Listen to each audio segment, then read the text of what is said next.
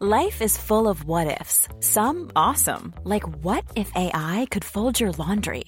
And some, well, less awesome, like what if you have unexpected medical costs?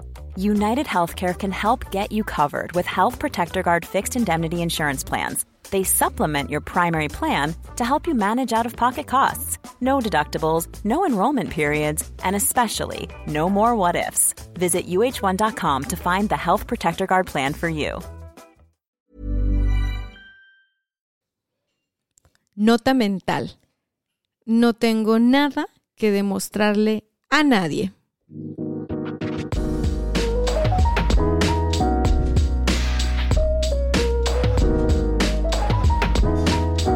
Hello, hello. Ya llegué, ¿cómo estás? Buenos días, buenas tardes, buenas noches, dependiendo de dónde me escuchas, a qué hora me escuchas. Espero que estés increíblemente bien. Hoy te traigo un mini episodio de la serie de El síndrome del impostor. Hoy vamos ya por nuestro cuarto perfil. Vamos a hablar del Superwoman o la y, y el Superman. Esta se me hace muy tierno este. Ahorita vas a ver por qué. Pero bueno, si es la primera vez que escuchas algún mini episodio de la serie Síndrome del Impostor, te invito a escuchar los otros tres o cuatro que ya subí sobre este tema. Y te digo rápidamente que en la descripción de este episodio hay un test en inglés que está basado en los estudios de la doctora Clance, que es la que la que en realidad empezó con este brete del síndrome del impostor por allá de los ochentas.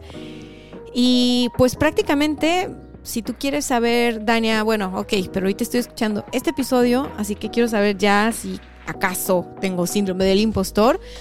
Eh, bueno, ahí te va si eres una persona que le cuesta aceptar cumplidos, si sientes que no mereces el reconocimiento que sueles recibir, si sientes que las cosas que has logrado en tu vida son principalmente por suerte, si piensas que los logros que tú tienes no son tan impresionantes como algunas personas lo refieren, si para ti eso que tú has hecho logrado es X, o sea, es tu trabajo y ya, pues, no es así que sea sobresaliente. Si te consideras una persona perfeccionista, si has sentido miedo o sientes miedo de que las personas te cachen, que no eres tan inteligente como ellos creen, si tiendes a recordar con frecuencia tus errores más que tus aciertos, y si tiendes a compararte con otros y piensas que no eres mejor que ellos. Si tienes esta tendencia de comportamiento, lo más probable es que sí tienes síndrome del impostor. Y como se los he dicho en los otros episodios, 7 de cada 10 personas presentamos síndrome del impostor. Así que bienvenido al Club de los Impostores. Hoy vamos a conocer el perfil del Superman y la Superwoman. Te platiqué un poquito de eso en el episodio anterior, al final, cuando te contaba la historia de que de que yo solía estudiar muchísimo para, para mis exámenes y para los concursos y así, ¿no? O sea, yo estaba todo este, todo este tiempo esforzándome demasiado porque, porque quería demostrar, o sea, quería validación externa. Eh, cuando yo he presentado síndrome del impostor en distintas etapas de mi vida, han sido dos, el perfeccionista y justo el de la superwoman. y ahora me da risa, me da risa y me parece hasta tierno, así de que, hay ternura, cosita. Pero pues bueno, uno crece, ¿no? Y, de pronto... Ah, tomar conciencia y conocer nuestra vulnerabilidad, pues nos hace más fuertes. O sea, el hecho de yo decírtelo y contártelo, pues también me sirve a mí, ¿eh? También me sirve a mí. Porque hay que descubrir al impostor para sanar al impostor. Hay que descubrirlo, hay que decirle, ya te vi. ¿Con qué andas haciendo de las tuyas otra vez? Si nosotros no descubrimos al impostor, el impostor sigue operando ahí en secreto, dentro nuestro, y sabotea nuestros proyectos, sabotea nuestros resultados, sabotea nuestro desempeño. Entonces es importante descubrir al impostor. Claro que es, es este, este, esta cápsula donde vamos a hablar del Superman y de la Superwoman es para darte una referencia general. Si tú descubres que tienes síndrome del impostor y quieres hacer algo al respecto, pues yo te invito a que busques un buen coach, que busques incluso algún terapeuta, algún psicólogo, alguien que te inspire confianza, con quien puedas tú eh, llevar un proceso de autodescubrimiento que te ayude a sanar al impostor o a la impostora que llevas dentro. Así que nos arrancamos con el Superman. En esta categoría, eh, las personas se consideran farsantes entre profesionales auténticos, ¿no? Así como cuando dicen, no, pues es que estaba puro chingón y yo me colé, ¿no? Yo era la única persona que, que nada que ver. Estas personas tienen el síndrome del impostor, eh, se presionan para trabajar muy duro y estar a la altura. esa es una forma de encubrir sus inseguridades totalmente, pero tienden a sobrecargar el trabajo. O sea, realmente, claro que viven también un montón de estrés laboral y tienen problemas a la hora de relacionarse con, con otros, con otros en su trabajo o con otros puntos pero lo más grave es el daño que pueden hacer en su propia salud mental y emocional. El nivel de autoexigencia del Superman y la Superwoman es súper alto, súper alto. Acuérdate que en algún episodio de estos de la serie mini episodios del síndrome del impostor les he comentado que el asunto es la autoexigencia y es como este miedo, ¿no? A que te descubran que no eres tan chingón como pareces, porque de entrada hay una infravaloración. O sea, tú te evalúas por debajo y digamos que tu autoestima no está tan en su lugar. Entonces, cuando tu autoestima no está tan en su lugar, eh, va a ser muy, muy complicado que tú logres ver tus logros y tus éxitos. Y mira, conozco gente así, que de plano, cocina delicioso, cocina delicioso. O sea, hace unas cosas auténticamente que tú dices, wow, para chuparse los dedos, ¿no? Por supuesto que no, es chef ni nada así, pero son de esas personas que pueden pasar 8 o 9 horas ahí en su asador haciendo no sé qué corte de carne marinado a la no sé cómo y así. Y hacen unos auténticos manjares y luego les felicitas. Oye, no inventes, está buenísimo. Y te ven con cara de... Ay, ¿de qué hablas? Claro que no. O sea, ni siquiera es una falsa humildad de que ellos sepan que está rico pero no lo aceptan. No, se sacan de onda de... Ay, claro que no, ¿eh? Para nada para nada. Esto está, es lo más X del mundo y es como que estoy aprendiendo. La, es más, siento que se me quemó poquito. Y rápido, rápido te, te, ponchan el globo. Lastimosamente son personas que suelen vivir rodeadas de bullies. Son personas que tantito empiezan a brillar y, aparece un bully acomplejado en su vida que les pincha el globo, los bajan al piso, les dicen que no es para tanto, ay no, es que tú te crees mucho, es que ta, ta, ta, ta, ta, ta. Y entonces el autoestima de esa persona vive jodido, ¿no? Y el, el, síndrome del impostor ahí comienza a ganar fuerza, o sea, se vuelve más resistente. Pero créanme, no es vida. Es mucho sufrimiento, demasiado estrés y uno no vive para no disfrutar la vida. Y parte de disfrutar la vida es reconocer nuestros talentos, nuestros logros, poner nuestros talentos al servicio de otros, disfrutarlos, disfrutar el proceso. O sea, claro que sí. Yo cuando veo a un bully así fregando a otro de que, ay no, es que mira, se cree mucho porque esto y lo otro. A mí me da mucha pena y mucha lástima el bully. O sea, porque sé que es una persona que cero se valora y que por eso todo el tiempo tiene que estarle quitando valor a los demás y que todo el tiempo tiene que estar haciendo menos a otros porque es una persona que por dentro se odia y se siente nada y pues ya. Pero a ver, o sea, cada quien a trabajar sus traumas. Todos podemos trabajar nuestros traumas. Entonces, te voy a pasar las preguntas para que sepas tú qué onda, si estás en la categoría de Superwoman o Superman, ¿va? El clásico aquí, fíjate, ya, música fuera, porque necesito traer mi campanita. Pregunta número uno, clásica, Superwoman, super, Superman. ¿Te quedas más tarde a trabajar en proyectos, en la oficina, eh, incluso cuando ya terminaste lo que tienes que hacer para ese día, estás buscando adelantarle al que sigue, etc., etc., que según tú no, porque para ti no es nada, pero en verdad es como de ya, o sea, córtale, ya, hasta aquí llego ahora, ¿no? Ese es, ese es un rasgo clásico. Punto número dos, te estresas cuando no trabajas y piensas que es un desperdicio de tiempo estar sin actividad. Uh. esa me suena, esa me suena. Y por último, ¿has dejado a un lado tus aficiones y tus pasiones por el trabajo? Ya sabes, el clásico de esas personas que tenían un hobby o un eh, día de amigos o un día de algo y, y entonces van dejando poco a poco lo que les gusta, lo que tiende a ser parte de su recreación, de su desarrollo personal. A ver, las actividades de ocio son necesarias en la vida. Las, cero es improductivo que tú tengas actividades de ocio. Al contrario, cuando tú aprendes a recargar la energía, cuando tú aprendes a, ¿sabes qué? Hoy es un día de hacer nada, porque eso me va a cargar. Al final del día eso me va a cargar. Pues caray, hay que darnos espacio para hacer nada. Hay que darnos espacio para jugar videojuegos, hay que darnos espacio para cantar, hay que darnos espacio para tocar guitarra, hay que darnos espacio para dormir y para estar echados todo el día viendo series. De vez en cuando eso, claro, bienvenido.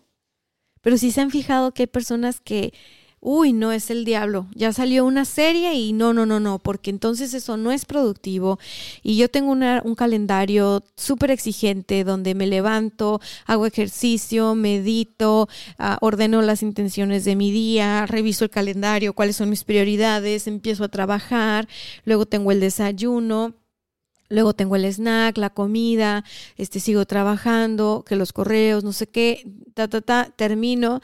Y a la hora de terminar, pues entonces es, no sé, ah, ejercicio, yoga, yo qué sé, y, convivir con la familia y, y vámonos, ya no tengo pila, ¿no? Estoy drenado. Entonces, poco a poco empiezo a quitarle espacio ¿no? Porque estoy viviendo desde el Superman, estoy viviendo desde la Superwoman, porque de fondo hay un impostor que tiene miedo de ser descubierto y que tiene que toparse de actividades y estar en chinga porque no se siente suficiente. Así, no se siente suficiente. Y pues bueno, te está hablando una Superwoman perfeccionista. que ya me puedo reír de eso. O sea, ya me parece, ya, ya me parece simpático. Ya cuando yo noto esas actitudes en mí, le digo, hazte para atrás, hazte para atrás. Sí, sí, sí, me pongo a, me pongo a jugar conmigo misma y digo, ya viene aquí la chingona, ya llegó doña chingona. Órale, siéntese, déjeme en paz. En la medida en que vamos trabajando en nuestra propia valoración, en la medida en la que nosotros vamos sanando nuestra autoestima, y, bueno, hablando del Superman y de la Superwoman, lo que pasa es que es muy probable que seas adicto o adicta a la validación que viene de tu trabajo, de tus resultados y no del trabajo en sí que es lo que te contaba, ¿no? De niña, que por tres años consecutivos tuve diez perfecto, no había nueves, porque a mí eso me hacía sentir validada. Yo tomaba la validación que venía de, de, de mi resultado y no del proceso en sí. Y estaba en todos los grupos paraescolares, como te digo, ¿no? Todos los tipos de danza y esto y lo otro y la, la, la, la, la. Y yo creía que feliz, pero se me caía el cabello, no podía dormir y era una niña muy nerviosa. Entonces, bueno, demostraba eso jamás. Claro que no. Para la gente que creció conmigo era un reto porque yo era la que hablaba en público, a mí no me daba miedo exponer en clase, a mí me gustaba participar y esto y lo otro, y siempre fui lidercita y andaba ahí yo empoderando gente de órale, tú puedes, pero yo, yo por dentro era un manojo de nervios. Y tomaba que tenía que tomar vitaminas de todo porque pues el cabello y así, ¿no? La nutrición. Y yo creo que los únicos que sabían tal vez que yo estaba nerviosa o no, pues era la gente que vivía conmigo, mis papás. Bueno, yo vivía con ellos. Y, y, me ayudaban a manejarlo de alguna manera u otra. O sea, mi papá siempre me ayudó a ver en perspectiva las cosas, eh, quitándoles valor, quitándoles fuerza. Mi papá eh, me entrenó con una frase que a la fecha resuena mucho en mí cuando estoy en momentos de dificultad, porque Imagínate que para empezar tiene una presencia así de una persona muy fuerte. Mi papá es una persona muy, muy fuerte. Y yo recuerdo que si yo me caía y me cortaba, que era una niña súper inquieta de trepar árboles y de trepar rejas, y claro que tengo mis heridas de guerra y a cada rato me hacían puntadas en la Cruz Roja, las rodillas, las manos, la frente, o sea, mil. Entonces mi papá, recuerdo perfectamente de ponerme la mano en el hombro y su frase era, esto no es nada para ti. Esto no es nada para ti. No, hombre, esto ahorita se te va a cerrar. O sea, si yo lloraba, y mi papá era, ¿qué pasó? No, que me caí, que no sé qué. Y a lo mejor a ti también te lo hizo tu papá, ¿no? Pues yo me acuerdo del mío. Y era, ¿y, y, y qué pasó? No, pues es que me pegué con el piso. Entonces llegaba y pisaba el piso y me decía, ya le pegué. Y yo dejaba de llorar. O sea, para mí mi papá era súper, o sea, tenía el poder de poner en su lugar el piso donde yo me había caído. Eso era muy chiquititita. Y luego ya más grandecita era el, esto no es nada para ti. Y yo tengo bien presente de a partir de que él me pone la mano en el hombro y esto no es nada para ti, yo dejé de llorar. Y yo me sentía súper niña. Uh, esto no es nada para mí. Y esto no es nada para mí. Entonces fui creciendo con esto no es nada para mí. Y yo vivía experiencias de dolor o experiencias fuertes o lo que sea, pero esto no es nada para mí. No sabía cómo lidiar con eso. Y, y más bien lo ocultaba, lo reprimía, se lo mandaba a la sombra, como tú lo quieras ver. Y, y bueno, fue un mecanismo en, en algún momento, eh, definitivamente con síndrome del impostor y ese tipo de pensamientos, pues era de yo trabajar y trabajar y trabajar y trabajar. Les mando saludos al Rambo.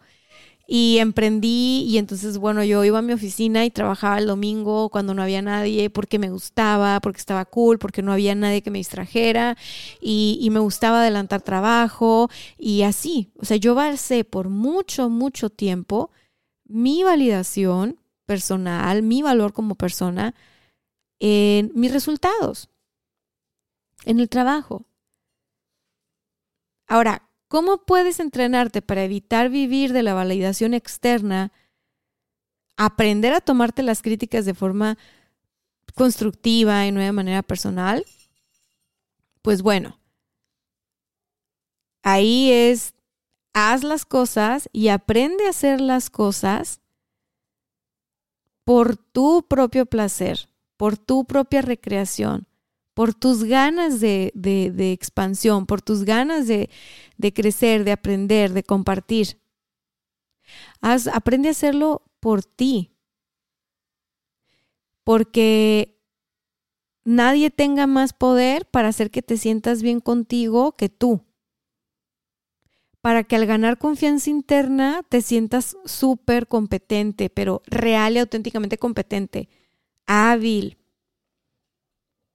Vas a aprender a dosificar mejor el, tiempo que le inviertes a tu trabajo, vas a empezar a disfrutar más las actividades de tu trabajo o la X, pues las actividades donde tú te desempeñas. Y vas a dejar de necesitar validación del exterior si tú estás dentro del grupo de este tipo de impostores, empieza a quitarle peso y poder a la validación externa. Eso sería muy importante. En la medida en la que tú le des más fuerza a la validación interna, es decir, llegó un punto en mi vida, te lo juro, no sé en qué edad fue, creo que fue para la universidad, en el que eso era insostenible y yo dije, ¿sabes qué? A partir de hoy, la pregunta no es qué piensan los demás de mí, la pregunta es qué pienso yo de mí. Creo que sí fue en la universidad. ¿Qué quiero yo de mí? ¿Qué siento yo de mí? ¿Qué me importa a mí de mí? No, no los demás. Conforme tú vas nutriendo tu validación interna, va creciendo tu confianza. Y entonces ya te pones más razonable con las cargas de trabajo.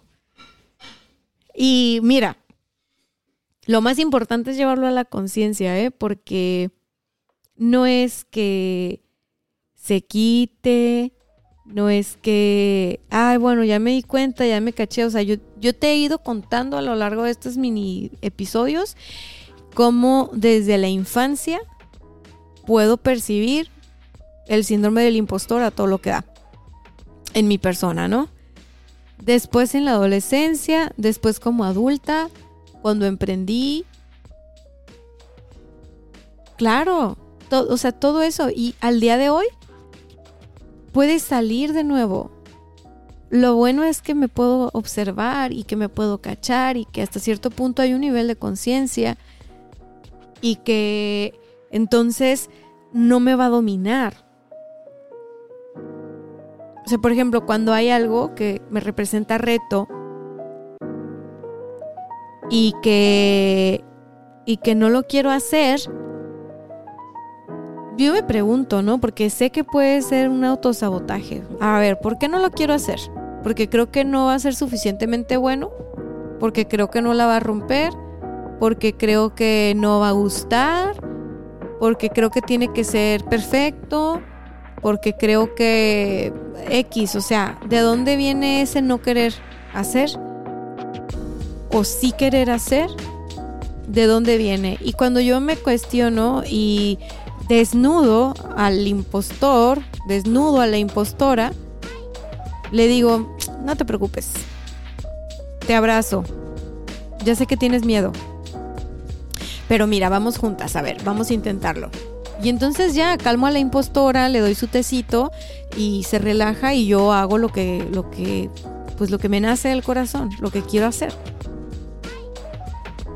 Por supuesto que el acompañamiento terapéutico es importante si es algo que no puedes hacer solo o sola, si no es algo que está en tu naturaleza, esto de la auto, autoobservación y este rollo de, de, de ser un poquito más compasivo, compasiva sin caer en la, en las, en la autoindulgencia, ¿no? O sea, simplemente cuando ya llega un punto en tu vida en el que en el que aprendes a no estarte machacando por todo y puedes observarte y mirarte con compasión y decir decir, mira, este es mi recorrido y todo, bueno. La cosa cambia. Pero pues si no, hay muchísimos terapeutas que estoy segura te pueden ayudar, coaches, mentores, entrenadores. Y esto al final del día, si bien te he hablado de lo... Hasta ahora hemos visto los episodios difíciles, ¿no? El, como el autosabotaje, por ejemplo, también tiene sus cosas padre. Al final del día sí se puede transformar en un regalo y al final del día también puede ser una ventaja que tengas tú síndrome del impostor funcional, consciente, que, que fluyas con él, ¿no? Bueno, en el episodio que sigue vamos a hablar del último perfil, es el quinto, es el genio. Así que te invito, si tú todavía no coincides con ninguno de los perfiles que te he compartido aquí, te invito a que escuches el de mañana porque vamos a hablar de la categoría del genio y quién sabe, tal vez si tú eres un geniecillo por ahí, este, disfrazado de impostor. Te mando un fuerte, fuerte, fuerte abrazo Gracias por estar aquí muy al pendiente descargando estos episodios. Estas, estas descargas han aumentado considerablemente y esto es gracias a ti y a que me ayudas a compartirlo con otras personas y que me dejas tus cinco estrellas en, en Apple Podcast y que estás ahí al tiro. Muchas gracias. Me encanta, me encanta leerte. Te mando un abrazo y mañana, mañana regreso. Bye bye.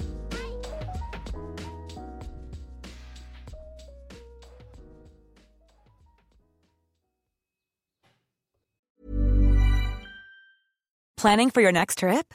Elevate your travel style with Quince. Quince has all the jet setting essentials you'll want for your next getaway, like European linen, premium luggage options, buttery soft Italian leather bags, and so much more. And is all priced at 50 to 80% less than similar brands.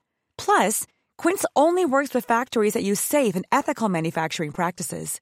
Pack your bags with high-quality essentials you'll be wearing for vacations to come with Quince. Go to quince.com slash pack for free shipping and 365-day returns.